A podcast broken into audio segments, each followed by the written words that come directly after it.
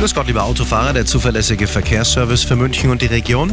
Eine Meldung aus dem Kreis Weilheim-Schongau geht um die Strecke von Weilheim Richtung Diesen am Ammersee. Zwischen Vorderfischen und Diesen liegen Gegenstände auf der Fahrbahn. Das sind Holzbalken, bitte vorsichtig fahren. Die A92 deckend auf München zwischen Landshut West und Moosburg Nord liegen Reifenteile. Die A96 München-Lindau zwischen Landsberg und Buchloe eine Ölspur.